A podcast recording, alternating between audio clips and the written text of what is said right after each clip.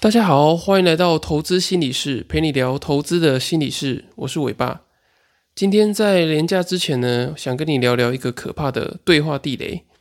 每次要廉假要回去的时候，是不是想到要见一堆亲朋好友，你可能会感到很焦虑、紧张，甚至有种害怕的感觉呢？为什么会这个样子？因为一定有一段可怕的对话在等着你。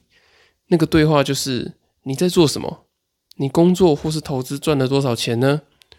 我觉得这段话难以回答，还有令人恐惧的原因，除了是自己赚的钱可能不如自己或是其他人预期，也连接到彼此的关系中的状态，以及个人内心定位要摆在哪里的问题。如果赚的很多，你有需要跟他说吗？那说了之后，除了虚荣感以外，你还可以得到什么呢？会不会对你造成打击？而且你是不是还要处理对方的嫉妒跟质疑呢？那如果你是赚的不多，你还有办法跟对方说吗？如果你说出口之后，你是不是要承受对方的这些揶揄还有嘲笑，甚至你还会造成信心上的打击？然后呢，你也要处理关系的尴尬以及恶化。那么这么难回答的一句话，为什么那些亲朋好友总是喜欢问呢？因为这个是他们自己评估价值所剩的方式。多数人因为没有受过心理辅导的训练啊，再加上不常看大众心理的书籍，所以对于个人的好奇只能停留在比较外在的层次。那这个外在层次里面呢，最直观的莫过于就是你的工作跟收入。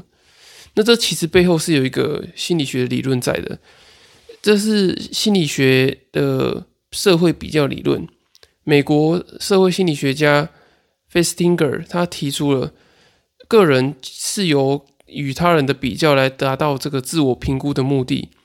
直白的说呢，就是我们的自我认同感一部分是从社会比较还有团体参照而来的。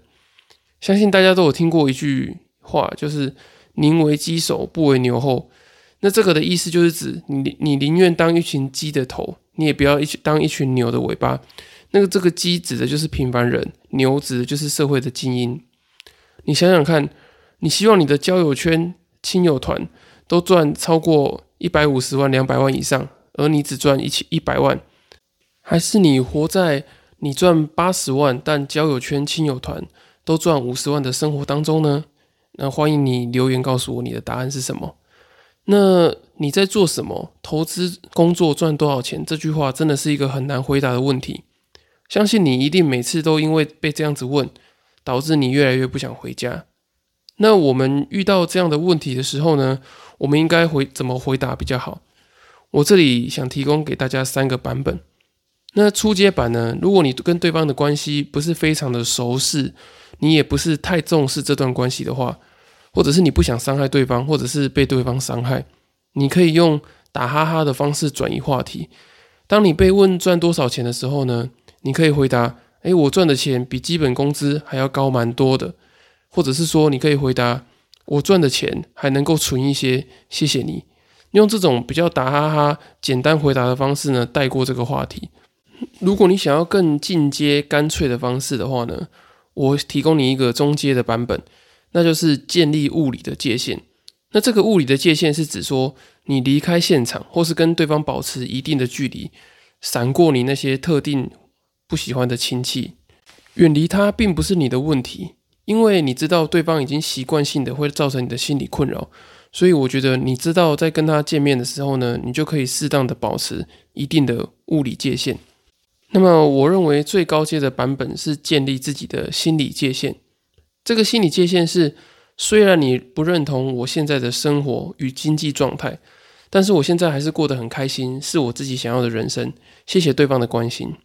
有了心理界限呢，代表对方虽然能够对于你的生活可以有他的想法、他的评价，但你可以不用接受，因为你已经很满意你自己的生活了。你知道你自己要的是什么东西，那些东西是跟别人想的完全不一样。当你透过内心的自我整理。建立好心理界限后，任何人对你的生活批评与指教，你都能够一笑带过。另外提醒大家，使用这三个版本之前呢，为了避免伤和气、破坏大家的感情，建议你可以先同理跟认清对方的善意与脉络。对方的出发点多半是站在为了你好的本意上，所以你在回答三种阶段的版本之前呢，你可以先说：“我知道你是为了我好，不过我已经长大了，知道如何规划以及安排自己的人生。”或是可以说：“谢谢你的好意，我了解了，但我觉得现在这样子蛮不错的，我过得很快乐，很开心。”那在回答对方的问题的时候呢，也请大家要特别留意。尽量不要轻易的告诉对方你赚多少钱。你知道，如果告诉了对方我们赚多少钱，可能会对我们造成什么样的影响吗？除非你已经赚到了对方完全无法讨论的高度，例如几百万、几千万，但说出来其实还是会对于关系产生变化。当你赚得多，对方可能会觉得你高不可攀，不想跟你接近。那如果你说你赚的少，对方又会对你指指点点。给你一些你不喜欢的建议跟批评，那我觉得更重要的是，你的内心也会开始产生某个金钱的锚点，这个锚点会变成你以后比较任何金钱跟价值的基准点。例如，你如果说你今年赚了两百万，你明年可能就会给自己赚超过两百万的压力，也很容易让你打肿脸充胖子。你可能会乱花钱啊，请客，装着自己好像很大方的样子。或是做一些比较冒险的投资，让自己可以明年赚超过两百万。那如果呢？你说你今年亏了一百万，在你说出口的时候呢，大家好像会对你产生一个有点惨的这个想象。当你贴了这个标签之后呢，你可能也会开始不允许自己过上正常的物质生活。上述的这些状况呢，其实常发生在自我价值感还不是很坚定的人身上。当你找到你的自我认同感跟自我价值感后呢，你就不会再用外在的经济条件来评价自己。最后帮大家整理一下今天的重点：当你被问到你在做什么、投资与工作赚了多少钱的时候，该怎么办呢？首先，你在参加这样的场合之前，你就要先了解自己的心理状态。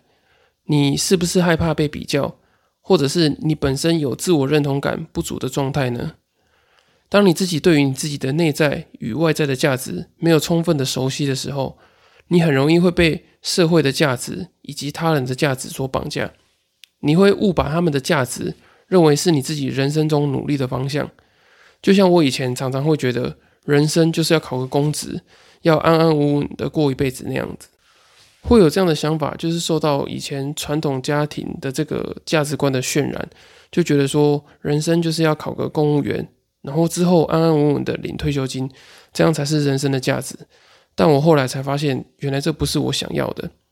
那么，为了不要让自己的价值被别人牵着走，你必须先找到自己心理上的重心。你想要追求的是什么？你的梦想是什么？有可能你想要环游世界，拓展你的视野，或是帮助许多受苦的人，产生利他的自我价值感。当你有清楚的自我认识之后呢，你就可以产生比较高的自我认同感跟自我价值感。那这样子呢，自然会给你产生很高的社交免疫力，你就比较不会在意别人的那些指指点点。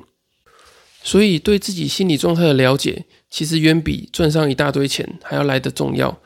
如果你的内心是比较匮乏的，其实你赚了再多钱都没有用。最后，想提醒大家。要放年假之前，要懂得保护自己的内心，建立好适当与舒服的界限，并找到自己做的还不错的地方，好好的肯定自己，不要让难得的年假休息变成了煎熬的考验。最后，谢谢大家的收听。如果大家还有其他的问题，也可以到下方资讯栏的粉丝专业留言，或是私讯询问我，或是到 Apple Podcast 留言给我五星的评价，我会在之后的节目回复你们。今天的节目就到这里喽，下次见，拜拜。